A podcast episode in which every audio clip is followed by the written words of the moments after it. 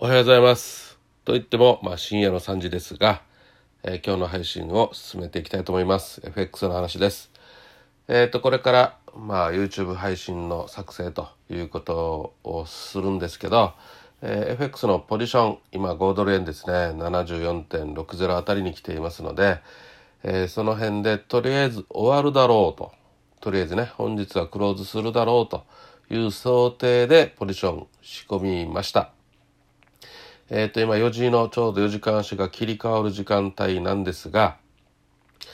ちょっと早めに持ちすぎたなと。えー実は74.58あたりでポジション取ったもので、えーもう62ぐらいまで今行ったので、その辺で取るべきだったなと。まあ、ほんの3戦ほどですが、えーこれって結構、今回のトレードに関しては、えー厳しかったなと厳しいなと。ある意味早すぎたなと。結構私ポジション持つの早いんですよ。早々病なんですよ、まあ、予想は当たるけどもあまりにもポジション取るのが早すぎて結局はその分のピップスを損切りにね回しきれたらなっていつも思うんですね。まあそういう意味で早々というようなことなんで、えーちょっと本当は難品したいところなんですがまあその時点であの何？難品したいんだけどちょっと早かったということである意味失敗ということも含めてですね、えーまあ閉じはしないんですけど実は今74.75あたりに、えー損切りラインを入れています。まあ、かなり近めの損切りを入れました。で、まあ、70ぐらいまでになったら、もう多分、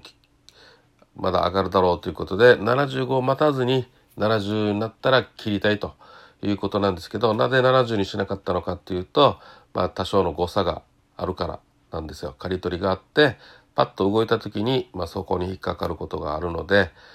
えーちょっと、えー多めに入れたんですけど、まあ、早めに切ってもいいなと思っています。で、ちょっと、もう一つ失敗だったのな、失敗だったなと思うのは、この朝方時点で結構す、えーなんだ、開くじゃないですか。スプレッドが開くじゃないですか。なので、えーもう少し幅を広く持っといて、値幅を持っといて、損切り値幅を持っといて、まあ、とりあえずその値まで上がるという落ち着きがな、上がる落ち着きになったら、まあ、手動で損切ろうということをやればよかったなと思っています。まあ、そういうことで、まだまだ自分の、